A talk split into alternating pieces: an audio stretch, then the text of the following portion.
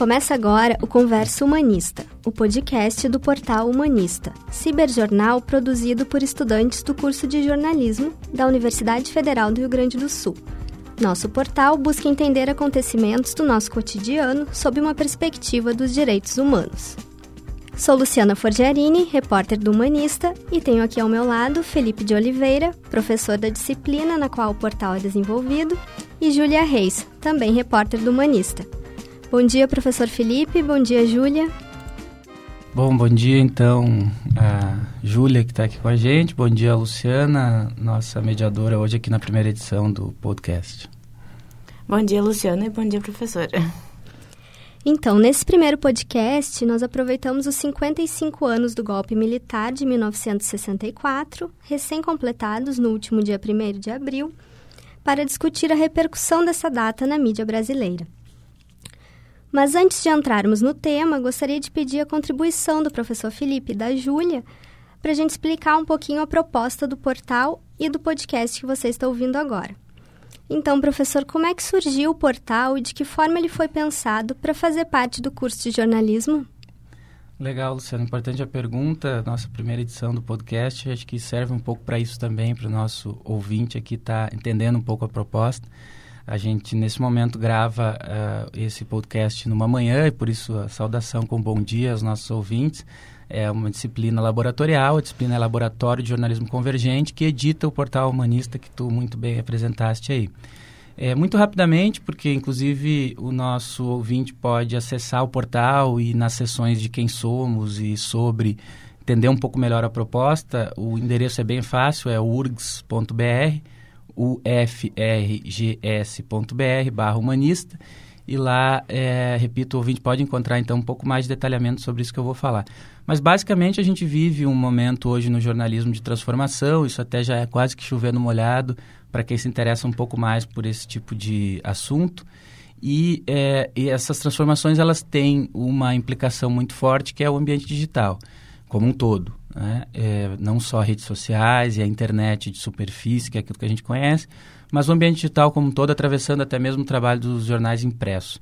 Então, em resumo, o propósito do ponto de vista do laboratório de jornalismo convergente no que diz respeito à internet, à convergência, é que os estudantes de jornalismo possam chegar ao final do curso, essa é uma disciplina do sétimo semestre, é, aplicando aqueles conhecimentos que eles foram adquirindo ao longo da sua formação, nos diferentes veículos, nos diferentes suportes, agora é, de alguma forma aglutinados no ambiente digital. Então a gente está falando, por exemplo, de reportagem multimídia, e de outros produtos como é esse podcast que a gente está gravando e como são outras peças específicas, como entrevistas que exploram áudio, vídeo e texto naturalmente, mas especialmente reportagem multimídia, que vai ser uma reportagem então que vai contar com texto e com foto, que é aquilo que a gente é, começou a aprender sobre jornalismo ainda no século passado, mas também com vídeo, áudio, infografia interativa que é, é, inclusive, é uma incumbência da Júlia, que está conosco aqui nesse primeiro momento da, do semestre, né? trabalhar com produção de peças de infografia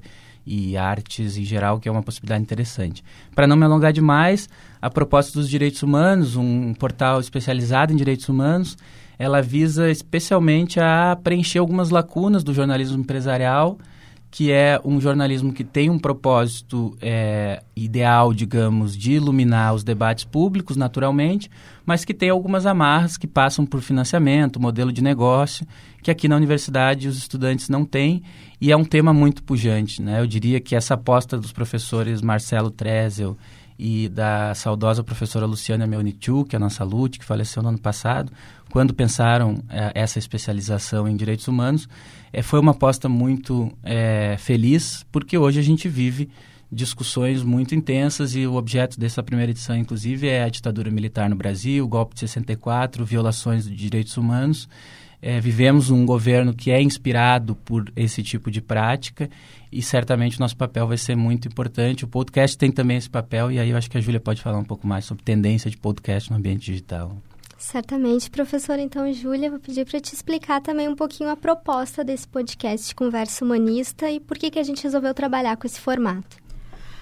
Uh, o formato de podcast, ele está muito latente hoje em dia, uh, porque ele é um conteúdo que pode consumir enquanto tu faz outras coisas. Então, por exemplo, É, eu não preciso da minha total uh, atenção física ao conteúdo. E também é, o áudio está cada vez crescendo mais pela facilidade de ouvir os podcasts no transporte público, no celular, nos dispositivos móveis. O modelo de podcast, então, é um conteúdo que é de fácil acesso para as pessoas. Ele tem uma periodicidade de 15 dias, então vai sair sempre nas plataformas digitais de 15 em 15 dias. E ele está muito latente hoje em dia pela facilidade de consumo e de execução dele. E é um conteúdo que ainda não foi explorado muito por anunciantes e ainda é muito jornalístico, eu acho, acredito, hoje em dia. E a proposta do podcast, uh, do Portal Humanista, é fazer uma crítica a alguns conteúdos e temas midiáticos, mas de uma forma educativa e explicativa. Sempre lembrando que a gente está num, num ambiente de universidade, de educação, então também é para educar tanto os ouvintes quanto as pessoas que estão produzindo e estão é, no backstage desse, desse podcast. E o podcast é muito interessante porque ele traz informação de um jeito é, não tão engessado, mas diferente, assim. E não requer que tu fique visualmente apegado a ele. Então, tu pode ouvir ele em qualquer é, dispositivo móvel ou até em laptops. E tu pode fazer outras coisas enquanto tu tá fazendo isso. Tu pode fazer a janta, tu pode trabalhar, tu pode... Uh, enfim, tá andando ou fazer um esporte quando tu faz isso e tu pode te informar e aprender uh, de um jeito mais fácil e mais sucinto. Uh, eu acho que é isso. Essa é a nossa principal é, pegada aqui, assim, é tentar fazer algo que às vezes falta, que é realmente ter a paciência e ter a didática para destrinchar e explicar mesmo as coisas que estão em voga. Perfeito. E voltando então ao tema dessa primeira conversa humanista, desse nosso primeiro podcast, a última semana ela foi marcada pelas discussões em torno dos 55 anos do golpe civil-militar no Brasil. E nós, do Portal Humanista, repercutimos também a data por meio de uma entrevista né, com, a, com a historiadora Mariluce Vargas, que atuou também na Comissão Nacional da Verdade em Brasília. Então, nela, a historiadora conversou com a gente e reafirmou o contexto científico de que o Brasil vivenciou, sim, uma ditadura por 21 anos e que não há como questionar esse fato. Então, eu aproveito e, e pergunto para vocês, já, Júlia, professor, qual é a importância da mídia, de forma geral, analisar essa data no nosso atual momento sociopolítico? Bom, eu vou começar, então, para tratar de um ponto de vista um pouco mais conceitual, depois a gente vai conversando aqui com a Júlia, que esse é o propósito né, da, da conversa humanista.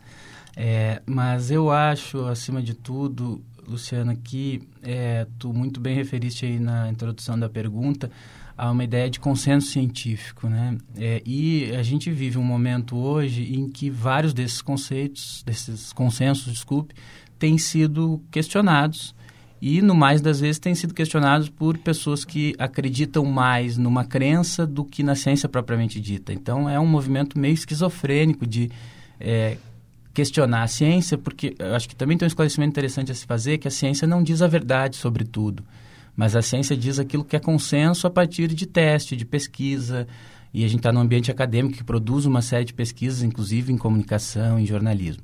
Mas nesse caso específico, o, qual foi o movimento que o Portal Humanista fez e de uma forma muito precisa? Foi o de ouvir o que é que a história tem para dizer sobre a história como ciência, tem para dizer sobre esse acontecimento histórico que vai sendo atualizado a cada ano por debates que vão sendo empreendidos, como esses que questionam se foi golpe, se não foi golpe. Bom, diante especialmente desse momento que a gente vive de redes sociais digitais, em que a informação é de livre acesso e de livre produção, digamos, livre até um certo sentido, né? é para quem tem acesso à internet, é dentro de plataformas que em geral são privadas, mas a informação circula de uma forma muito mais fluida do que no momento anterior. É preciso que jornalistas, é, tanto os que estão atuando no mercado já, quanto estudantes em formação, como é o caso de vocês, tenham alguma referência para poder iluminar os problemas sociais, que é o que a gente espera que o jornalismo cumpra na esfera pública. E essa referência é a ciência. É possível que a história, em algum momento, vá revisar aquilo que aconteceu em 1964. Agora, nesse momento, não há sequer discussões. A entrevista, que, repito, está muito bem feita em vídeo e também uma introdução em texto lá no portal. Convido os ouvintes a acessarem, repetindo urgs.br humanista, está na capa do portal nesse momento, início de abril, quer dizer, o golpe foi em 31, a semana passada foi marcada por esses debates. É, e aí por isso é que a gente entendeu que era um tema importante, mas essa entrevista está lá deixando muito claro que não tem o que discutir nesse momento. Não tem fóruns de história é, que estejam processando esse tipo de debate. Não tem um historiador que tenha, por exemplo, se dedicado a revisar os documentos, como fez a Comissão Nacional da Verdade, e descoberto eventualmente que não foi golpe, que foi um movimento para evitar o comunismo. Bom, a gente ouve até hoje sobre uma suposta ameaça comunista, a conversa já começa a descambar um pouco até para o lado da perictoriedade mesmo, porque é, se lá há já indícios fortes em 1964 de que não havia ameaça comunista real no Brasil, embora a Guerra Fria estivesse ali em pleno auge, digamos, no, no, nos anos 60, é, hoje muito menos, e a gente ouve é, sobre a ameaça comunista como um, um argumento político, até hoje, ouviu nas eleições de 2018, me estendi um pouco demais, mas, é, Júlia, eu acho que é mais ou menos por aí a ideia, né? De pensar um jornalismo capaz de é, encontrar referências que não sejam as preferências do jornalista A ou B ou do jornal A ou B, né? Não, até acho que o jornalismo tem essa, esse papel de também traduzir os conhecimentos científicos para a linguagem das pessoas, é, sempre pensando que todo mundo tem que entender o que tu tá, o que tu escreveu, a tua reportagem. Então, sempre ter esse cuidado também uh, de ser o, a ponte, né, entre o conhecimento específico e o conhecimento geral das pessoas. E eu acho que nesse momento a informação é o que não falta. Todo mundo tem acesso à Wikipédia, todo mundo tem acesso a, enfim, N portais. E o jornalismo, para mim, pessoalmente, tem esse papel de explicar e conceituar é, para as pessoas que estão procurando um norte, porque é muito difícil tu lidar com o sistema de crença pessoal das pessoas. Então, o jornalismo ele tem exatamente que ter essa base científica mais didática para combater isso é, na sua raiz, assim. E esse ainda é um tema, né, Julia, curioso, porque nesse sentido que tu muito bem está trazendo aqui para a conversa, que é o fato de que a boa parte, não a maior parte absoluta da população brasileira hoje não viveu, não experienciou aquele acontecimento. Então sabe dele ou pelos livros de história ou pelo que o jornalismo diz dele a cada novo debate como esse, a cada é, período sazonal em que completa-se 50, 55 anos. E aí é bem importante esse movimento de tradução no sentido de atualizar para as pessoas o que, é tortura, por exemplo. Né? A tortura é cometida pelo, pelo Estado, desculpe, até hoje. Se a gente pensar o BOP no Rio de Janeiro, e pouca gente não assistiu aos filmes Tropa de Elite 1 e 2 é, são filmes que de alguma forma nos revelam uma realidade corrente no Brasil até hoje. É, tortura de Estado. O próprio crime organizado também adere à tortura como uma ferramenta. Quer dizer, então acho que tem esse papel que a Júlia está destacando, né, Luciana, bem importante do jornalismo, de atualizar debates como esse, de relacionar o contexto atual.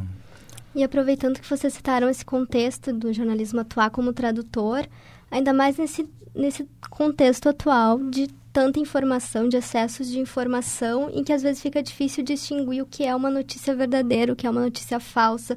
Como é que a gente pode retratar enquanto jornalistas e ajudar todo mundo a entender isso? Então eu pergunto para vocês já, como é que a gente pode atuar nesse contexto de fake news? É, eu acredito que existem uh, vários projetos muito interessantes, principalmente no digital, sobre isso começando com as verificações, né, que foram bem latentes na, no debate político de 2018, nas, no primeiro e no segundo turno. Mas eu acho, daí eu, talvez uma opinião muito pessoal, que a desinformação ela é maior do que somente as fake news. E aí, exatamente por isso que eu acho que o jornalismo tem esse papel tão importante de informar e traduzir, para deixar acessível algumas informações que talvez a gente acha que é muito óbvio e que é muito claro e talvez não sejam, ou na verdade não sejam. Mas fake news sempre existiram. É... A questão é como elas estão sendo usadas e para que motivo elas estão sendo usadas. E quem elas prejudicam também. É, acho, emendando aqui, uh, Júlia, Luciana, acho que tem uma questão aí muito importante que é uh, a possibilidade de divulgação em larga escala de fake news, porque a Júlia tem toda razão quando é, nos chama a atenção para o fato de que fake news sempre existiram. É, e aí eu vou me permitir rapidamente é, contextualizar um pouco do ponto de vista do conceito, o que, que é uma fake news em seguidinha, mas a Júlia tem razão, fake news sempre existiu. A diferença e que produz uma tensão muito grande hoje na esfera pública é a velocidade de compartilhamento de uma notícia falsa.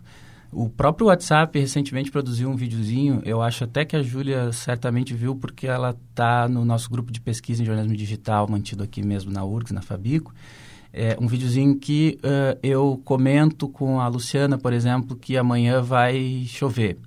Ou melhor, nós temos um futebol marcado para amanhã, a Luciana, eu sei que gosta muito de futebol, e, e aí, de repente, eu pergunto para a Luciana se ela vai ao futebol, ela diz não vai chover. Vi na previsão que vai chover. E não vai chover, a previsão não está dizendo isso, mas é a impressão da Luciana. E aí eu passo adiante para todo o time de futebol e de repente aquela notícia vai se espalhando, se espalhando a ponto de virar uma catástrofe ambiental que vai acontecer em Porto Alegre, produzir tensão nas pessoas.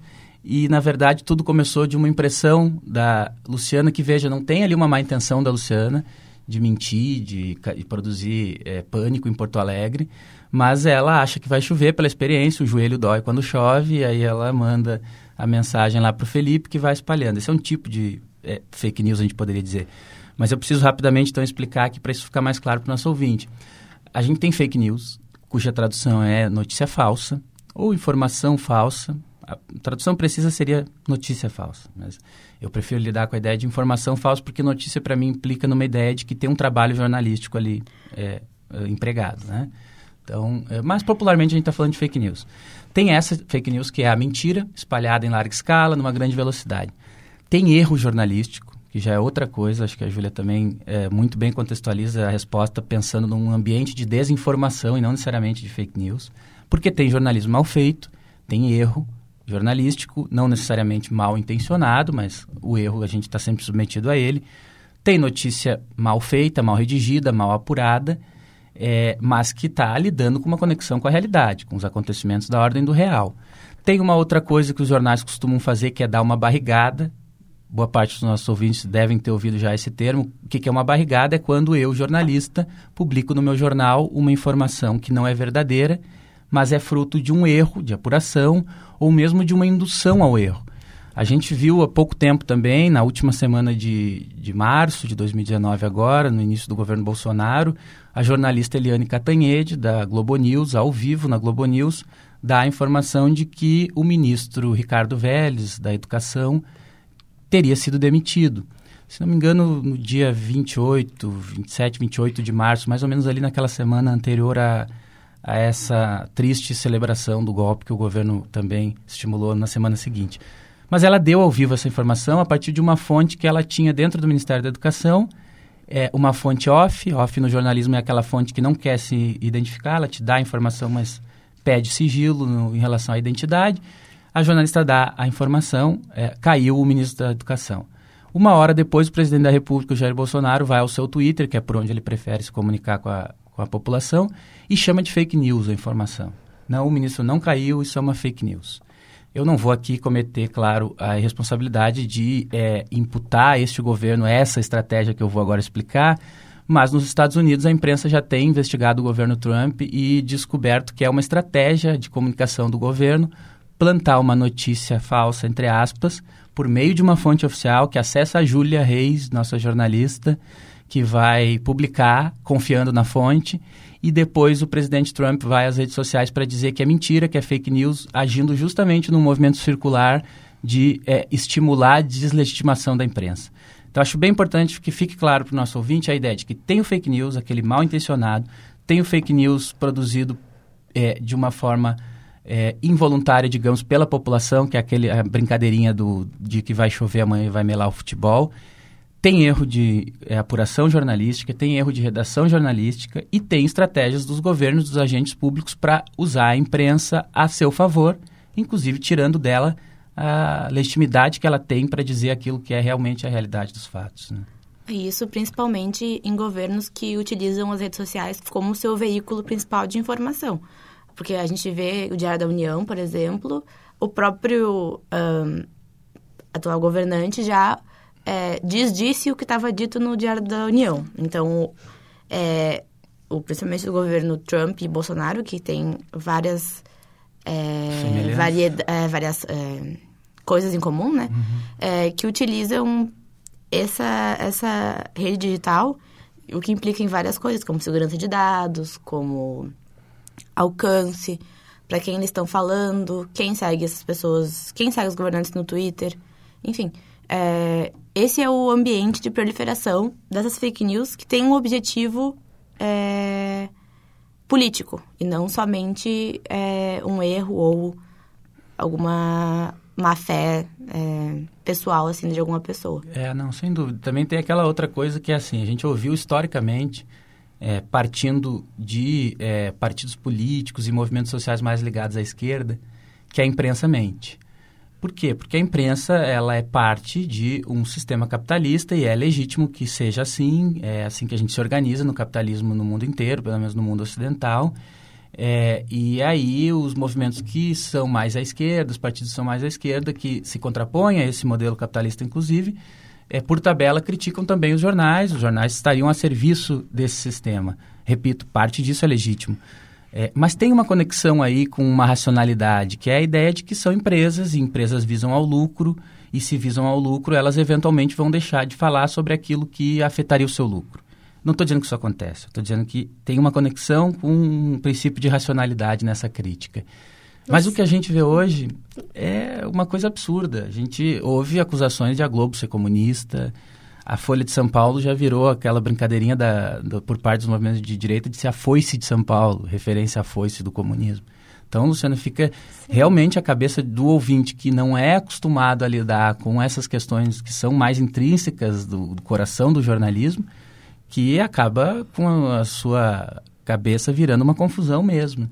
Porra, não era antes que é, a imprensa mentia e agora a imprensa passa a mentir de novo, porém mente à esquerda, antes mentia à direita. Sim. Como é que fica o cidadão que está em casa nos ouvindo e que não tem referências para tentar uh, saber por onde caminhar para poder interpretar o mundo? É, passa de um contexto de crítica à imprensa a uma verdadeira deslegitimação, como vocês falaram, Sem né? dúvida.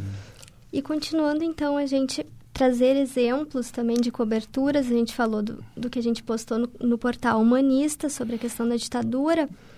A gente vai trazendo alguns exemplos para debater mais o papel do jornalismo aqui nesse podcast. E em entrevista ao programa Brasil Urgente da Band, mais uma vez falando do nosso presidente, das declarações dele, no último dia 27 de março, o presidente afirmou que não houve ditadura no Brasil nessa entrevista. Então, Segundo palavras dele, o regime não foi uma maravilha, mas teve, teve somente seus probleminhas. Então, eu pergunto a vocês qual é o papel do jornalismo nesse contexto de revisionismo que a gente está vivendo, né? No qual o próprio presidente faz uma declaração como essa. É, é, não sei se a Júlia concorda, mas eu, eu, acho que sim, porque foi ela que introduziu essa reflexão. É a ideia, especialmente, de a gente é, atualizar esse debate e traduzi-lo. Acho que o verbo que a Júlia utilizou foi muito pertinente. É, traduzir o que, que é esse debate para o ouvinte, para o telespectador, enfim, para o leitor de jornal impresso, da internet, enfim, aquele público que consome o nosso jornalismo, mas é atualizar para ele esse debate, né? Veja, o presidente reduz, por exemplo, os crimes contra a humanidade cometidos pela ditadura militar, que são crimes é, cuja é, existência é real, é consensual na ciência, no, no meio jurídico também é consensual. Houve, por exemplo, uma lei de anistia que, é, de alguma forma, livrou os torturadores, os militares, delegados do DOPS e dos órgãos de repressão mantidos pelos governos militares de qualquer pena em relação aos crimes contra a humanidade que cometeram. É verdade que houve crimes também, eh, que houve crimes também no lado da luta armada, da resistência ao governo, movimentos que se associavam eventualmente até mesmo ao comunismo propriamente dito. Houve, claro, e, o, e a anistia também é, livrou estes uh, crimes, os autores destes crimes, de qualquer imputação de culpa. É, agora, uh, a gente está falando de uma resistência, a gente está falando de um movimento que é, é incontrolável, digamos, do ponto de vista do Estado. Mas quando o Estado institucionaliza a violência, a tortura, mortes, sequestros, desaparecimentos, a gente está falando, antes de mais nada, de um crime contra a humanidade, repito, que está previsto na Declaração Universal dos Direitos Humanos, que é o documento que, de alguma forma, indica quais são os princípios básicos que as sociedades ocidentais devem respeitar para que, eventualmente, não sofram até mesmo uma intervenção da comunidade internacional, sempre pensando é, no interesse público, no bem comum e no direito fundamental das pessoas, que é o direito humano.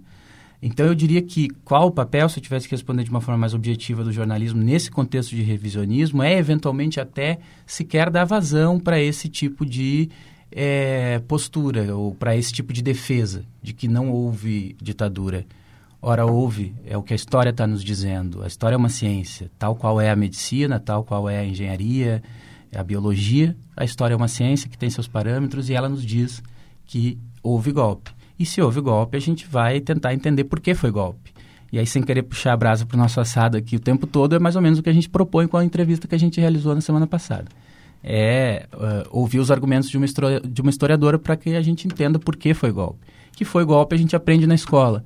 É, a depender das nossas idades, uh, aprendeu mais ou menos, lembra mais ou menos, e de alguma forma o jornalismo tem o papel de dar uma instigada naquela memória que está ali no fundinho. Aliás, essa é uma questão, a gente conversava antes de começar o podcast, que a Júlia tem como cara no jornalismo, a produção de memória, acho que também ela podia falar um pouquinho disso. Né? É, a gente sempre, é, nessa era de redes sociais, uh, é muito, às vezes, do imediatismo, de dar as notícias na hora e tentar sempre atualizar. Mas do jornalismo ele também tem, assim como a história, uma função de resgate e de memória. Então, da gente lembrar que, tudo bem, a gente hoje em dia pode não entender a ditadura como ela foi, mas a gente pegar, por exemplo, os jornais que eram publicados nos anos 60, que a gente tem acesso a eles, enfim, e aí sim, pela ciência e pelo processo de pesquisa histórica, a gente vai ver o que estava sendo dito naquela época mesmo. E a gente vai poder comprovar e comparar e relembrar uh, como o próprio jornalismo ele se fez e ele se faz hoje em dia é, conversando com as pessoas e, e, dialogando com o momento atual. Então, sem dúvida. E aí me, me, ocorreu agora uma coisa importante que também diz respeito aqui ao humanista e ao nosso laboratório de jornalismo convergente, que é a possibilidade que o ambiente digital nos oferece de trazer esses documentos é, históricos atualizando a, a, pertinência dele no debate público para o nosso, nosso leitor. É, me, o vídeo mesmo que está no ar com a entrevista com a Marilúcia, historiadora, então, da Comissão Nacional da Verdade lá, que defende que não tem o que discutir em relação ao golpe. É, essa, esse vídeo ele contém ali capas de jornais da época. E aí, para tornar isso um pouco mais concreto para o nosso ouvinte sobre uh, por que foi golpe e os argumentos que a, que a usa mesmo, dando um spoiler aqui já, é, houve censura à imprensa portanto, um dos pilares da democracia ocidental é ali derrubado, que é a liberdade de imprensa, no sentido da fiscalização, inclusive do Estado, né, eh, pensando no bom convívio das pessoas. Houve tortura, tortura é já comprovada. É, houve mulheres grávidas se viciadas com ratos, por exemplo. A Júlia faz uma cara aqui feia porque realmente é nojento e muito assustador, sobretudo para as mulheres. Houve, bom, pau de arara, que todo mundo já sabe o que, que é, homens, mulheres pendurados no pau de arara, sofrendo os mais diferentes tipos de violência. Mas censura, havia um órgão oficial de censura, tortura, e, para mim, um princípio fundamental da democracia, não houve eleições diretas durante 21 anos. Mas, na verdade, a última eleição antes de 64 foi a do presidente João Goulart, que, na verdade, quem se elegeu foi Jânio Quadro, João Goulart era vice que foi o presidente deposto em 64, mas a, a, próxima eleição direta que a gente foi ter foi em 1989, quando se elegeu o presidente Fernando Collor de Mello, né? Uh, então, só esse elemento já implicaria em não se discutir se é ou não é ditadura. É, as eleições, o sufrágio universal é o principal marco das democracias ocidentais, repito, e a gente não teve esse marco respeitado. Associado à tortura e à censura, só por aí a gente já teria é, os elementos suficientes para dizer o que é um governo ditatorial. Bom, a gente pode pensar em outras ditaduras pelo mundo contemporâneas que também recorrem a esse tipo de é, é, procedimento estatal e que são acusadas, inclusive, pela direita e pelo poder político atual de serem ditaduras. Então tem uma contradição aí muito evidente. Né? Então, aproveitando e trazendo um outro exemplo para a gente discutir um pouco da atuação do portal humanista no âmbito dos direitos humanos e da educação para a mídia, o agora ex-ministro da Educação, Ricardo Vélez Rodrigues, afirmou né, no último dia 3 de abril, em entrevista ao Valor, que seriam feitas mudanças no conteúdo dos livros didáticos, né, no que diz respeito à ditadura militar brasileira. Para ele também não houve golpe. E já que a gente está falando de uma proposta como essa, que modificaria os conteúdos que a gente vê na escola, que a gente até debateu sobre isso aqui, qual seria a importância de nós nos educarmos também e ajudarmos nesse debate para um jornalismo né, que, mais crítico, que a gente pense num jornalismo mais educativo e de uma educação para a mídia né, e para todos esses conteúdos que a gente divulga. Júlia, quer começar? É, Acho que isso é muito ligado com a questão da memória. Ele pode trocar o conteúdo dos livros todos, mas ele não pode trocar o conteúdo dos documentos, ele não pode desfazer a capa do jornal, ele não pode despublicar o que já foi publicado sobre isso. Então, é preocupante para mim. É, e é por isso, cada vez mais, que o jornalismo tem o seu papel reafirmado e revalidado como tradutor, enfim, é, para explicar e para educar as pessoas de uma forma acessível, porque uh, documentos, capas, coisas históricas cada vez mais vão ser é, de, difícil acesso, de difícil acesso. E é, acho que o jornalismo fazendo isso, trazendo essa educação e, e reafirmando o seu espaço dentro da, da mídia, ele cumpre o seu papel social mais fundamental. Sem dúvida. É, eu acho que não é redundância a gente destacar essa ideia da produção de memória que o jornalismo cumpre, porque inclusive a gente só sabe que, há, que houve é, censura por força dos jornais da época que eventualmente publicavam é, no lugar de uma notícia censurada, uma página inteira de uma informação exclusiva que a Folha de São Paulo, por exemplo, apurava durante a ditadura, e no lugar dessa, dessa notícia, dessa informação, a Folha publicava uma receita de bolo, para, ironicamente, deixar claro que houve censura naquela edição. Inclusive, a edição da Folha de 31 de março de 2019 agora traz na capa uma tabela periódica também, né? numa sátira a essa época aí da, da ditadura militar. É, então, destacar essa ideia da memória acho que é fundamental. E aí tem uma outra questão também importante aí, que é uh, conduzir o leitor ao entendimento próprio dele sobre o que foi o acontecimento, explorando, no caso aqui do portal humanista, que está no ambiente digital, é, as possibilidades que o ambiente digital nos oferece. Né? Por exemplo, a hipertextualidade, que é um nomezinho bonito para links que tu vais na página inicial, clica e te leva para uma outra página que te ajuda a desdobrar melhor determinada informação, né? Ou pelo menos a consumir um, um detalhe da informação que não está no teu texto inicial. A gente tem usado muito isso no sentido de compor esse panorama que a Júlia está falando, né? É ditadura, por que foi ditadura, o que foi que aconteceu, é, como foi a censura, como foi a tortura, por que é que não houve eleições, quem determinou que não houve. Não é nosso papel é, de alguma forma, é, produzir conteúdo no sentido de ensinar as pessoas. Mas é nosso papel, sim, como mediadores aí nessa esfera pública, oferecer às pessoas a possibilidade de elas aprenderem por meio daquilo que seja a sua preferência. É, claro, com os parâmetros todos que a gente aprende, que o jornalismo vive uma crise, a gente está caminhando para o final já da conversa aqui, essa primeira conversa humanista, mas o jornalismo vive uma crise de autoridade, até eu diria, é, na esfera pública, por essa possibilidade que passou pela nossa conversa aqui de as pessoas compartilharem muita informação, numa velocidade incrível.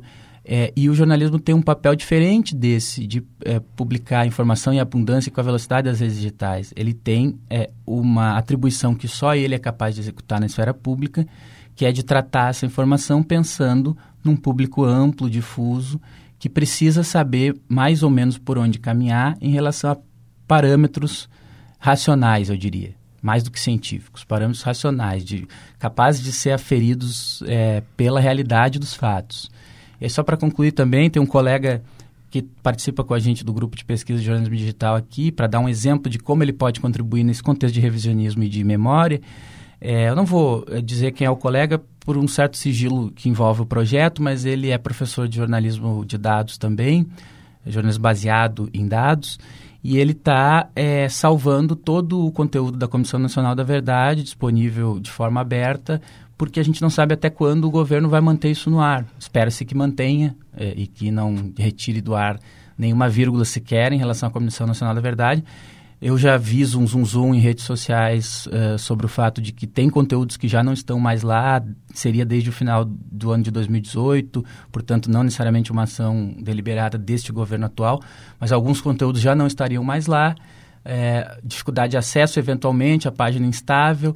Então, como que o jornalismo pode contribuir para a produção de memória e para evitar um revisionismo mal feito na ciência da história? É registrando esses materiais, como a Júlia destacou, inclusive aproveitando as possibilidades do ambiente digital. Certo, e que a gente consiga, né, também ajudar através do portal a mostrar um pouco do papel do jornalismo, da função do estudante, do, de, da função do estudante de jornalismo e dos próprios jornalistas, né? Eu agradeço aqui a Júlia e ao professor Felipe pela companhia nesse primeiro podcast. A nossa conversa humanista vai ao ar quinzenalmente, nas quartas-feiras, e você pode assisti-la sempre por meio de, das plataformas digitais, né? Do Spotify, do SoundCloud e também do Google Podcast. Então, até a próxima. Obrigada. Obrigada, Luciana. Obrigado. E o professor não vai estar sempre aqui incomodando, dando aula no podcast. É só essa primeira edição para a gente contextualizar. Só nessa né? primeira. Obrigada, professor. Até a próxima.